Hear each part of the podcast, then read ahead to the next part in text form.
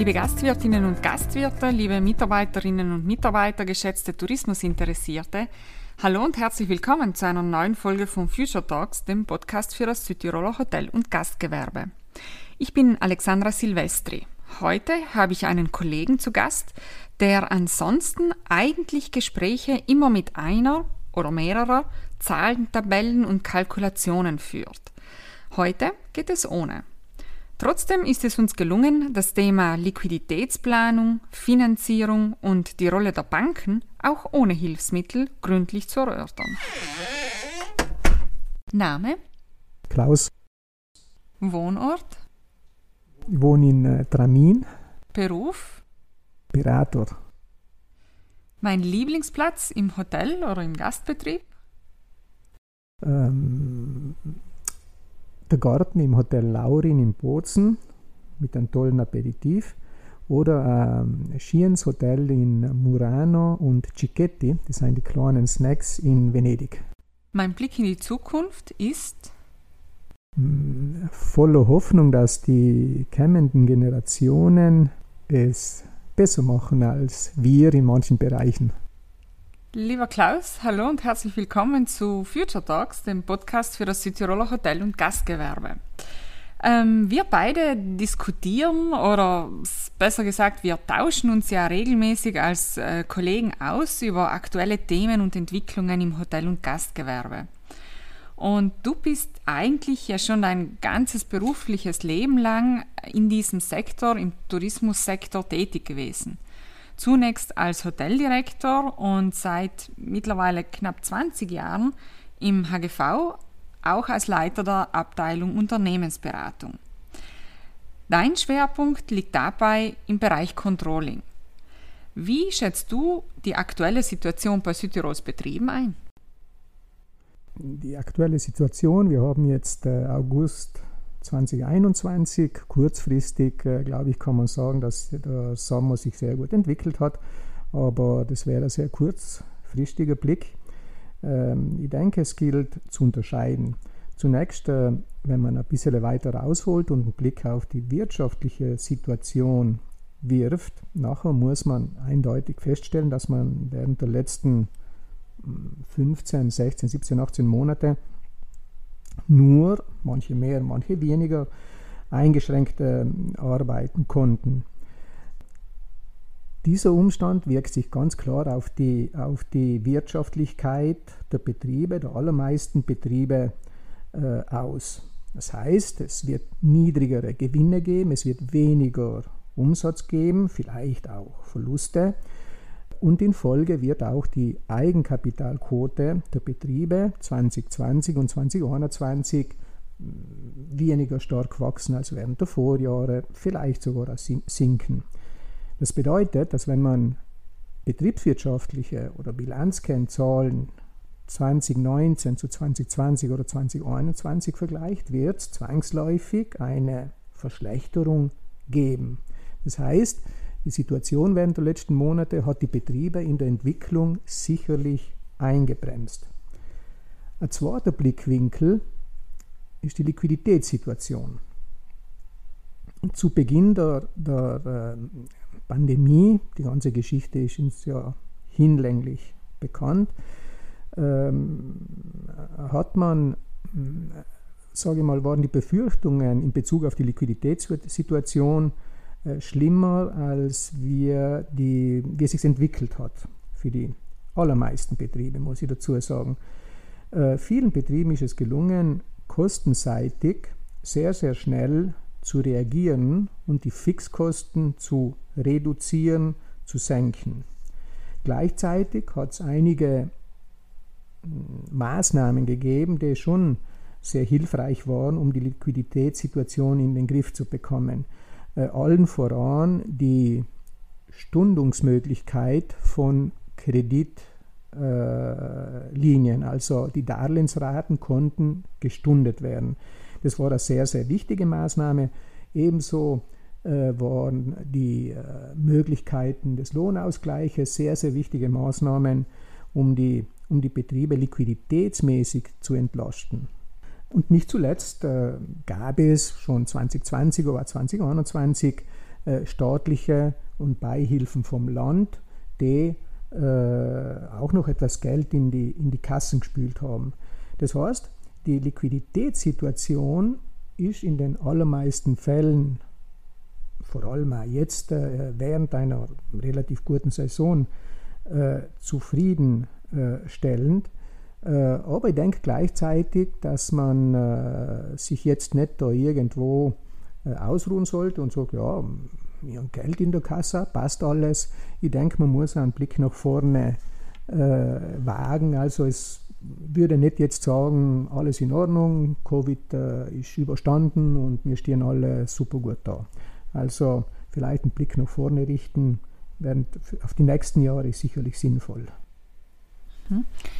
Ähm, du hast es ja schon angesprochen, die Corona-Situation, also die Situation, mit der wir in den letzten ja, 18, 20 Monaten jetzt äh, stark konfrontiert waren. Es ist etwas eingetreten, was eigentlich vor zwei Jahren noch niemand für möglich gehalten hätte. Alle Betriebe behördlich geschlossen. Nach einer ausgefallenen Frühjahrssaison fällt auch die komplette Wintersaison aus.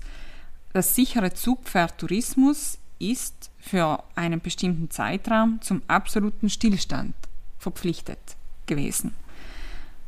Was waren hier in Bezug auch auf das Thema Finanzierung, auf das Thema Liquidität die wichtigsten Erkenntnisse aus dieser Zeit und welche Überlegungen und Maßnahmen sollten Betriebe deiner Meinung nach jetzt unbedingt anstellen, wenn sie in die Zukunft blicken? Mhm.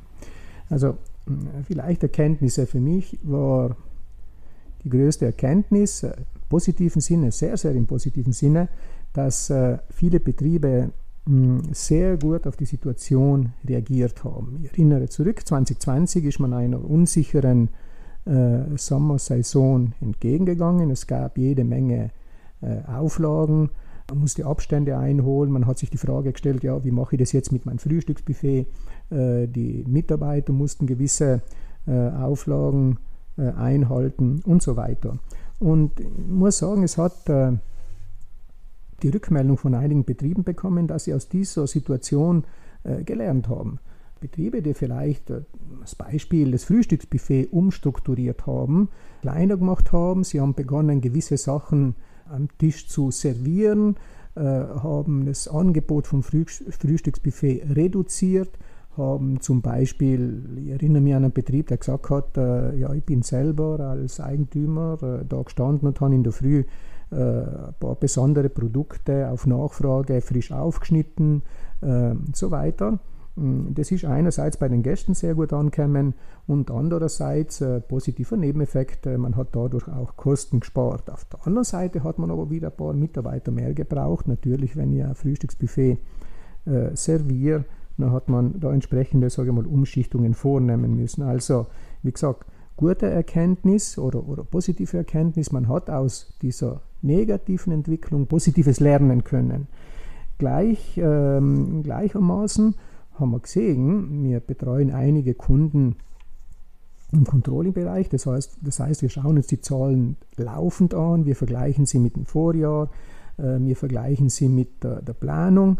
Äh, haben wir gesehen, dass man Maßnahmen auf der Kostenseite ergriffen hat, die man vielleicht äh, vorher nicht angedacht hat oder nicht für möglich gehalten hat, wo man gesagt hat, na, das ist so, das muss so sein. Also man hat irgendwo äh, Prozesse aufgebrochen, die, vorher, die man vorher nicht angedacht haben, äh, hat. Also auch das hat äh, zu, zu positiven Entwicklungen geführt. Und ich glaube, das ist ähm, jetzt schon die Aufgabe, dass man ähm, das Positive, was man aus dieser extrem negativen Situation mitgenommen hat, da weiterhin präsent haltet und äh, vielleicht darüber nachdenkt und sagt, was kann ich auch in Zukunft noch in meinem Betrieb äh, mitnehmen. Das sind die Erkenntnisse. Hm, Maßnahmen bzw. Äh, welche Überlegungen man jetzt unbedingt anstellen sollte, äh, gehen für mich ganz klar in, in eine Richtung. Es, ist, es war eigentlich eine Bestätigung eines Umstandes, den wir ja vorher schon wussten. Das heißt, die Wichtigkeit der Liquidität oder wie es, wie es, es gibt ja das Sprichwort Cash is King. Also wenn man liquide ist, ist man irgendwo König, wenn man so will. Das heißt, jene Betriebe, die schon vor der Covid-Pandemie eine, sage ich mal, eine aktive Liquiditätsplanung betrieben haben und vielleicht gewisse Liquiditätsreserven äh, bilden haben äh, können, haben die Corona-Krise völlig unbeschadet überstanden, teilweise auch ohne Kredite stunden zu müssen. Das heißt, wir kennen auch Betriebe, die schon im Vorfeld sehr, sehr solide waren und natürlich, das ist ihnen in der äh, Corona-Krise auch zugute äh, gekommen. Hm, ich denke wirklich, dass diese Erfahrung Anlass sein muss, unbedingt die Liquiditätsplanung in Zukunft äh, aktiv und verstärkt anzugehen. Also dass man hergeht und sagt, ja, es ist nicht damit getan, dass ich meine Schulden gezahlt habe und dass ich meine Steuern gezahlt habe oder wie auch immer, sondern dass man auch aktiv hergeht und sagt, ja, äh, wie viel Reserven möchte man äh, bilden. Um das machen zu können, setzt natürlich voraus, dass man Kenntnisse über die betrieblichen Zahlen hat, über Zusammenhänge, über Zahlenflüsse und so weiter. Das heißt, die brauchen Überblick, nicht nur über die nächsten ein, zwei Monate, sondern ich brauche eine mittelfristige Liquiditätsplanung, die auf zwei bis drei Jahre ausgerichtet sein kann. Ähm, setzt voraus, dass man sich im Betrieb auskennt, dass man die eigenen Kosten kennt, dass man äh, verstärkt mit den Wirtschaftsberatern, Unternehmens, Unternehmensberatern zusammenarbeitet. Es ist möglich, mittelfristig zu planen ähm, und gesagt, die, die, die Covid-Corona-Krise hat uns das wirklich ganz, ganz schonungslos vor Augen gebracht, dass jene Betriebe, die das schon vorher gemacht haben, sagen, die Situation besser in den Griff äh, gehabt haben. Thema Finanzierungen während der Covid-Krise war es ja so, dass äh, der Staat schon ein paar sehr, sehr gute, vernünftige Maßnahmen gesetzt hat. Es war ja möglich, äh, die sogenannten Corona-Finanzierungen relativ problemlos zu äh, erhalten mit staatlichen Garantien. Das ist innerhalb eines einen Schutzschirmes erfolgt, den die EU erlassen hat. Äh, das heißt, Banken haben können relativ problemlos Finanzierungen unterschiedlichen Ausmaßes für Liquidität geben. Natürlich war es auch Aufgabe der Bank zu überprüfen, ob ein Betrieb diesen neuen Kredit auch zurückzahlen kann. Das heißt, die Möglichkeit, Kredite zu bekommen, heißt, bedeutet für die Bank nicht, dass sie den Kredit unbedingt geben muss. Die Bank muss äh, über die Analysen sicherstellen, dass der Betrieb in der Lage ist, die Kredite auch in der vorgesehenen Laufzeit äh, zurückzuzahlen. Da sind wir bei der Rückzahlungsfähigkeit und genau wenn man über Liquidität und Finanzierungen spricht, ist das eigentlich der, der wichtigste Aspekt, den man berücksichtigen muss. Dieser Schutzschirm, den ich angesprochen habe, der ist mit 1.1.2021 Geschichte. Gibt es nicht mehr. Im Gegenteil, die Banken sind äh, seit dem Datum verpflichtet, strengere Richtlinien bei der Kreditvergabe zu berücksichtigen.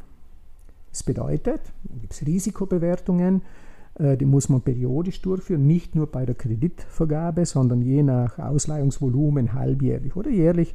Und wenn man bei dieser Risikobewertung sieht, dass ein Betrieb die Kennzahlen nicht erreicht, dass er irgendwo wirtschaftlich in, in sich in, in, einer Schieflage befindet, ähm, dann muss die Bank höhere Risikokosten, also effektiv höhere monetäres äh, Engagement für diesen Kredit äh, zutage bringen. Der kostet der Bank mehr.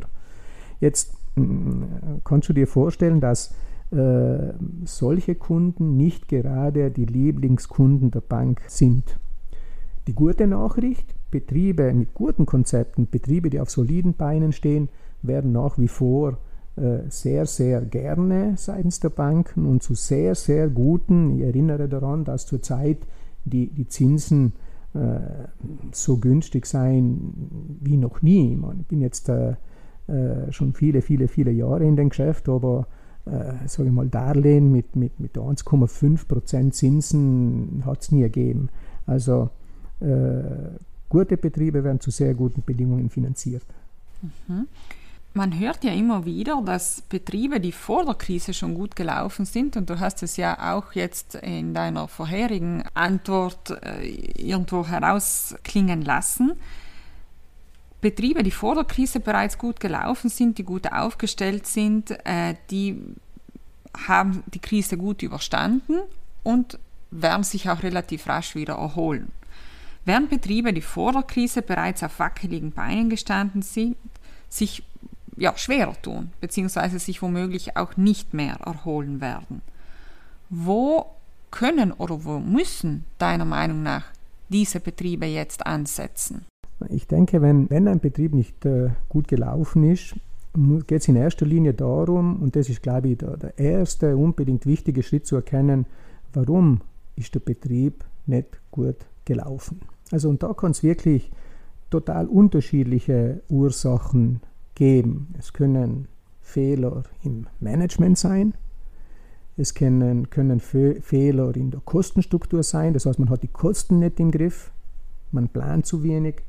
Ähm, es kann eine Überschuldung sein, natürlich. Äh, man hat eine Investition getätigt, hat einen bestimmten Betrag budgetiert und äh, äh, hat diese Investitionskosten überschritten, sodass es zu einer Überschuldung gekommen ist. Wobei eine Überschuldung kann man auch im, mit den Banken relativ in, schnell in den Griff bekommen, wenn wiederum die Managementfähigkeiten passen.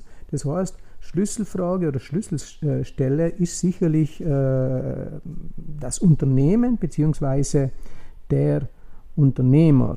Äh, wir haben die unterschiedlichsten äh, Situationen äh, gehabt. Ich erinnere mich äh, an einen Fall, wo wir ähm, über die Bank zum Betrieb äh, gekommen sind. Die Bank hat gesagt, der Betrieb hat ein Kostenproblem. Natürlich, wenn man prozentuell sich bestimmte Kosten angeschaut hat, dann ist der Betrieb äh, total außerhalb jeder, jeglichen äh, gesunden Parameter gestanden. Personalkosten, ich sage mal, von, von 45, 48 Prozent für ein Vier-Sterne-Haus familiärer Führung ist zu viel. So, was ist da passiert? Banken, äh, Wirtschaftsberater und äh, auch Unternehmen selbst äh, waren so auf die Kosten eingeschossen, dass sie einen wichtigen Umstand vergessen haben. Das heißt, äh, wenn ich 48 Prozent im Verhältnis zum Umsatz sage, dann habe ich einerseits die Kosten, die ich äh, durchleuchten muss, aber andererseits auch den Umsatz. Tatsache war, wir haben uns den Umsatz natürlich angeschaut, Umsatz besteht mh, hm, bekanntlich aus Menge mal Preis, das heißt Auslastung mal erzielten Durchschnittspreis und haben gesehen, dass der erzielte Durchschnittspreis für die Kategorie zwar in Ordnung war, aber die Auslastung zu gering. Das heißt, da haben wir einen Betrieb gehabt, der mh, hm, in einem Umfeld äh, gearbeitet hat, wo man von einer durchschnittlichen Auslastung im Vier-Sterne-Bereich für 160 Tage äh, äh, spricht, ganz konkret, also nachweislich spricht, äh, der Betrieb hat 120 Tage erzielt. Wir haben also die Personalkosten einmal ein bisschen rückgestellt und haben uns auf die Auslastung konzentriert. Und ich muss sagen, es ist wirklich gelungen, über geeignete Maßnahmen mit, mit äh, Marketing-Experten, mit Neupositionierung, mit äh, Produktverbesserungen und so weiter, Verbesserungen in der Kommunikation, im Webauftritt, in der Werbung und so weiter, die Auslastung zu steigern. Ähm, das heißt, ich glaube, wenn ein Betrieb eine, eine Fehlstellung aufweist, dann geht es in erster Linie genau um äh, diese Ursachenerkennung. Und ich glaube, es gibt nur ganz einen wichtigen äh, Aspekt. Es ist vielleicht auch menschlich, wenn irgendwo etwas nicht gut läuft, äh, tendiert man manchmal äh, Fehler, sage mal ganz salopp, irgendwo anders wo zu suchen. Ne? Ja. Seien alle möglichen Umstände schuld, dann hat man einmal vielleicht drei Wochen Regenwetter, dann hat man vielleicht einmal irgendwo etwas anderes. Aber ich glaube, es geht wirklich auch darum, dass man das eigene Handeln, Tun, das eigene Produkt, die eigene Ausrichtung, das eigene äh, Management ganz, ganz stark durchleuchtet. Ich glaube, das ist ganz, ganz, ganz wichtig. Und natürlich auch, dass man rechtzeitig reagiert. Wenn ich merke, es geht nicht, ich komme in meine Rat nicht nach, ich, ich, es passt etwas nicht da, dann muss man, glaube ich, rechtzeitig mit Wirtschaftsberater, Unternehmensberater äh, sprechen und auch mit der Bank sprechen. Ganz, ganz wichtig. Nicht? Ich meine, die Bank ist irgendwo nicht mein, mein Feind, Bank ist ein, ist ein Lieferant, der, der beliefert mich mit Liquidität, ich zahle dafür die Zinsen, ich kriege dafür etwas und wenn ich es wenn nicht schaffe, äh, in Verpflichtungen rechtzeitig nachzukommen, dann muss ich unbedingt rechtzeitig auch mit der Bank sprechen. Jede Bank hat Interesse, gesunde Kunden zu haben. Also es gibt keine Bank, die Interesse hat, irgendwo eine Position, ich sage es mal auf Dialekt, klackeln zu lassen. Jede Bank ist froh, ist wirklich froh, wenn man proaktiv an sie herantritt und sagt, man, ich und mir hier und das und das und das Problem, was machen wir? Mhm. Stichwort Banken. Die Banken haben im letzten Jahr ja auch eine sehr, sehr wichtige Rolle gespielt. Äh, ähm, Kreditstundungen, Vorfinanzierungen auf Förderansuchen.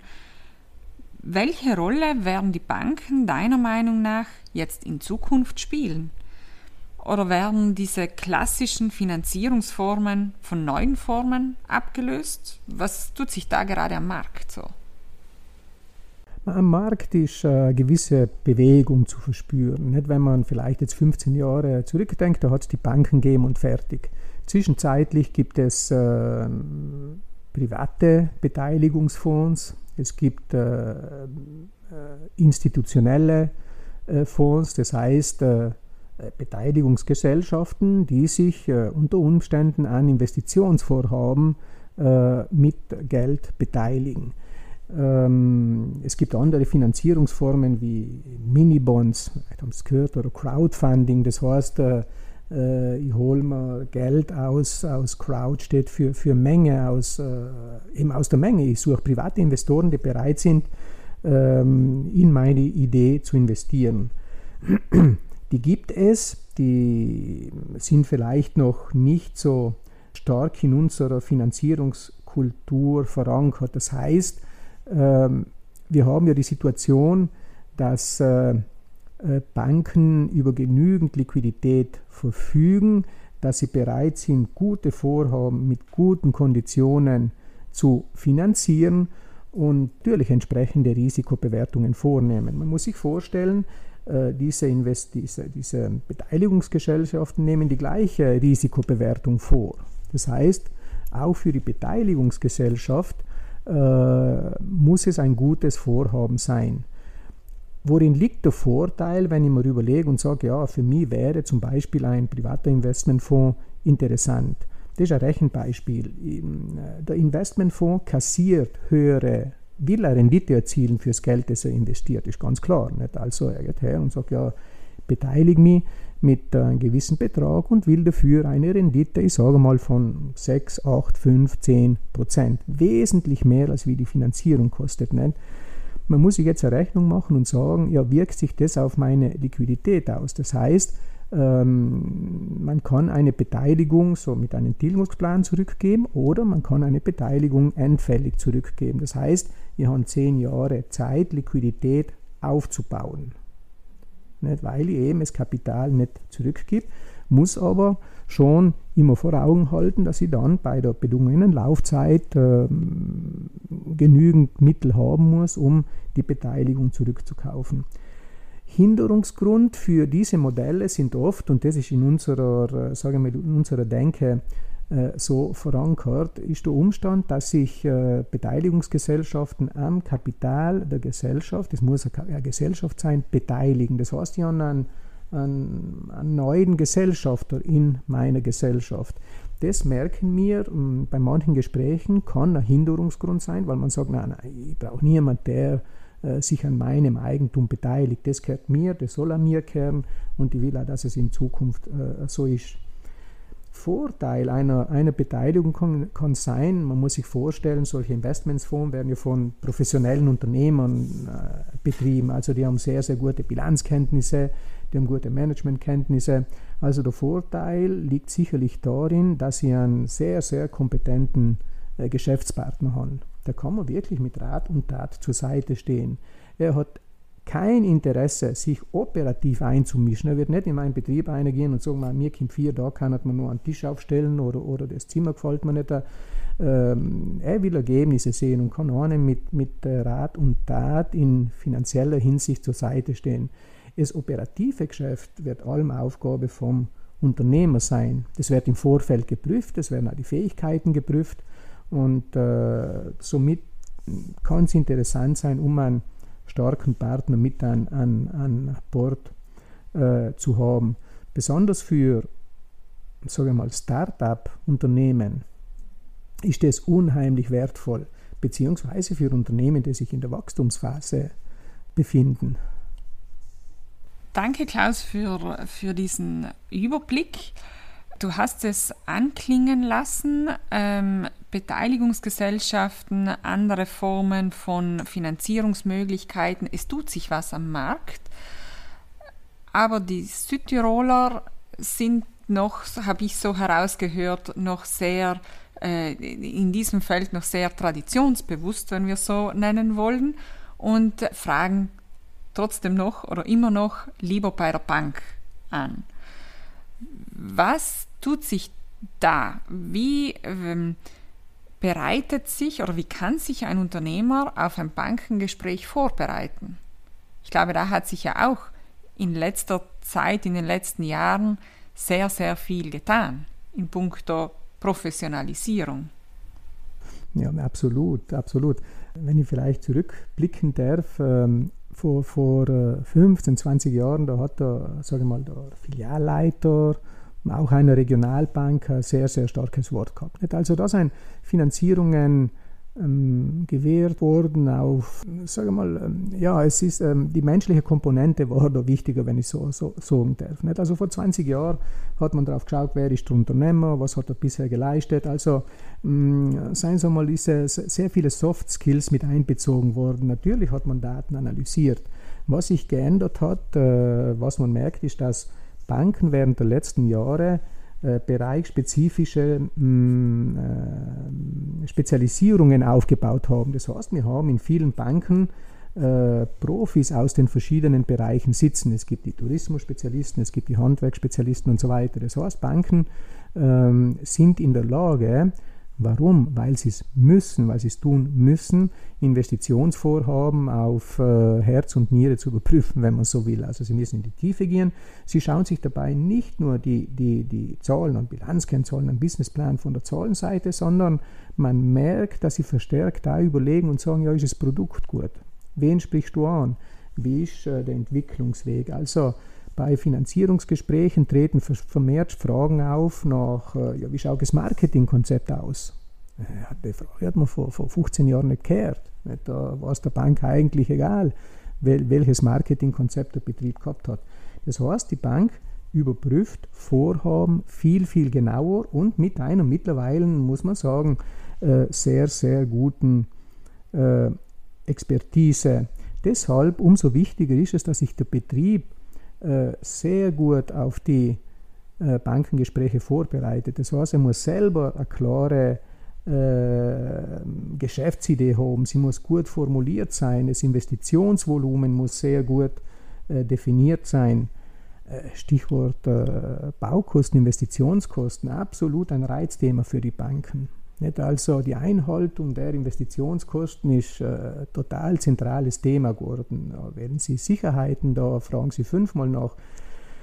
Umso mehr, als dass wir uns einer, in einer Phase befinden, wo, man, wo die Investitionskosten so oben gehen. Ich erinnere zurück, wenn die, die, die Covid-Krise gestartet ist, da hat man so manche Überlegungen angestellt und haben gesagt, man, jetzt eigentlich äh, haben wir Krise, die Baukosten gehen nach unten, Investitionskosten. Genau Gegenteil war der Fall durch eine totale Blockade in der Produktionskette, in der Lieferkette und so weiter sind die Preise nach oben geschnellt und wir haben wirklich Investitionskostensteigerungen, die, die nicht ohne sind.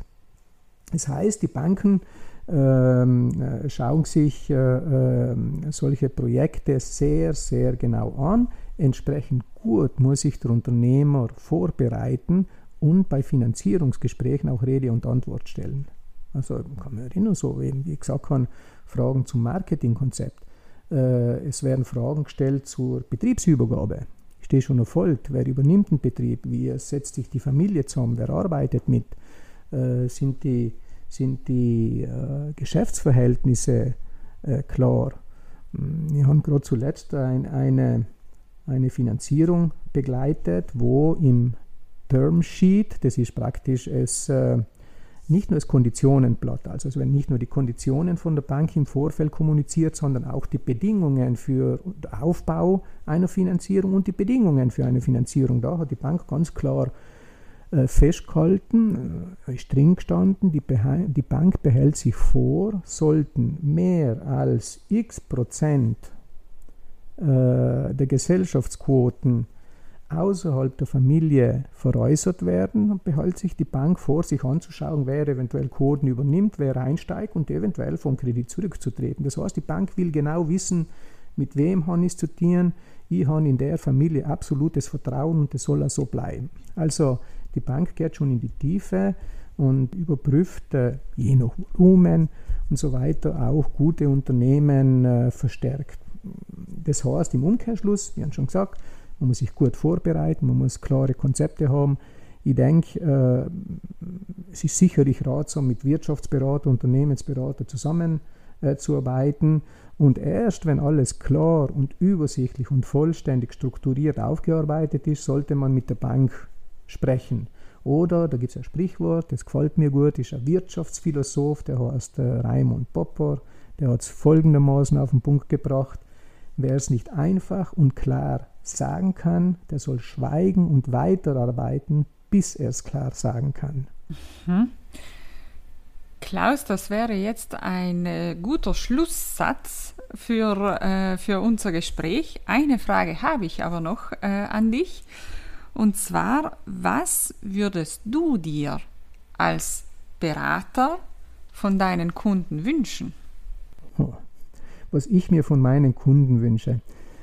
Also ich glaube, das ist, das ist nicht der Wunsch, aber ich würde es vielleicht anders formulieren. Ne? Das ist äh, für mich als Berater und glaube für jeden Berater extrem positiv, wenn man äh, merkt, dass man äh, mit Kunden gut, aktiv und, und fruchtbringend zusammenarbeitet.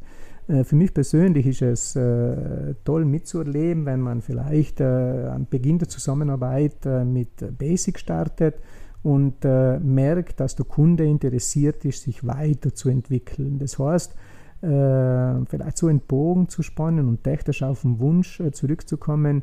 Ich wünsche mir äh, müssen nicht Kunden sein, sondern ich wünsche mir, dass sich die Branche, Unternehmer äh, gut weiterentwickeln. Die Aufgaben haben sich verlagert. Es geht nicht nur darum, operativ am Kunden gut zu sein, sondern ich denke, dass ein gutes Unternehmen, gute Unternehmer wohl gut am Gast sein müssen, aber sie müssen auch gut mit den Mitarbeitern sein und sie müssen äh, die Zahlen äh, kennen, Zusammenhänge kennen, Kosten im Griff haben und so weiter. Das heißt, ähm, ich wünsche mir wirklich eine gute, positive Weiterentwicklung äh, unserer Betriebe und hinter jedem Betrieb äh, stehen natürlich unsere Unternehmerinnen und Unternehmer. Vielen Dank, Klaus. Du hast es in einem unserer vorherigen Gespräche treffend formuliert und das könnte man auch als Schlusssatz für dieses hier heranziehen. Dein Zitat, die Bilanz ist im Grunde das Zeugnis eines Betriebes. In diesem Sinne wünschen wir uns und Ihnen, geschätzte Zuhörerinnen und Zuhörer, dass es gut ausfällt. Falls Sie Fragen haben oder bei einem Thema Unterstützung brauchen, melden Sie sich doch bei der HGV Unternehmensberatung. Vielen Dank fürs Zuhören. Wir hören uns wieder in zwei Wochen zu einer neuen Folge von Future Talks. Alles Gute bis dahin.